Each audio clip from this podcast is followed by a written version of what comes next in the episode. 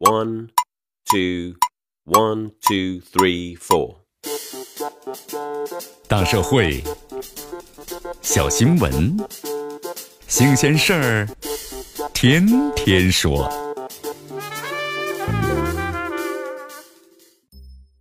朋友们，你们好，这里是天天说事儿，我是江南。根据新闻媒体的报道，十二月三号的时候，咬文嚼字编辑部公布了二零一八年十大的流行语，命运共同体锦鲤店小二，教科书式官宣确认过眼神退群，佛系巨婴杠精入选。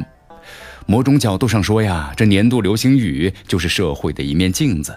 从中啊，可以窥探到某些社会心态与社会的现象，这也有助于人们对即将过去的一年进行一次呢全景式的解读。这今年的十大流行语当中，排名第一的就是“命运共同体”。这时下呀，这世界成了地球村，这互联网呢，让世界的各个角落都能够鸡犬之声相闻。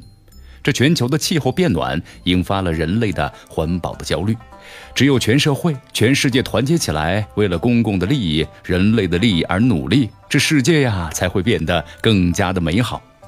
这排名第二的锦鲤呢，是好运的象征，它隐含了人们对美好生活的期待与向往。要满足人民日益增长的美好生活需要，自然不能靠锦鲤，而需要从完善公共服务体系、推进咱们的民生工程设施。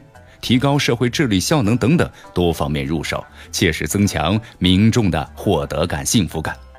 而佛系呢，指的是一种不争不抢看待一切的生活态度。但是其有两面性。从积极的角度看，一些年轻人希望构建和谐的生活秩序，他们文明有素养，社会需要这样的佛系青年。但也有一些呢自诩佛系的年轻人不思进取。对世事啊不关心，对他人呢不关心，对工作也是不关心，这样的人生态度实在是不可取。在社会的转型期，这样的消极心态必须引起警惕。诸如巨婴、杠精，则是一种啊负面的表达。一些成年人心理极不成熟，如同巨婴一般，不时做出一些过激的行为。这网络上杠精不少啊，有时为了反对而反对，有时故意进行的地域黑。有时啊，肆意人身攻击，这样的词语成了年度的热词，一则可见呐这类人和事的普遍性，另外呢也折射出人们对此的反感和不满。十大流行语难以概括一年的所有变化，但是其传递出的国人的爱恨情仇，值得是回味和反思。希望呢，一些寄予美好期望的流行语能够尽快的梦想成真，而那些负面的流行语所代表的现象，我们也希望能够尽快的消失。借助盘点年度流行语的契机，人们不妨总结一下经验教训，弥补一下不足，凝聚共识，进而呢心存善念，满怀激情的砥砺前行。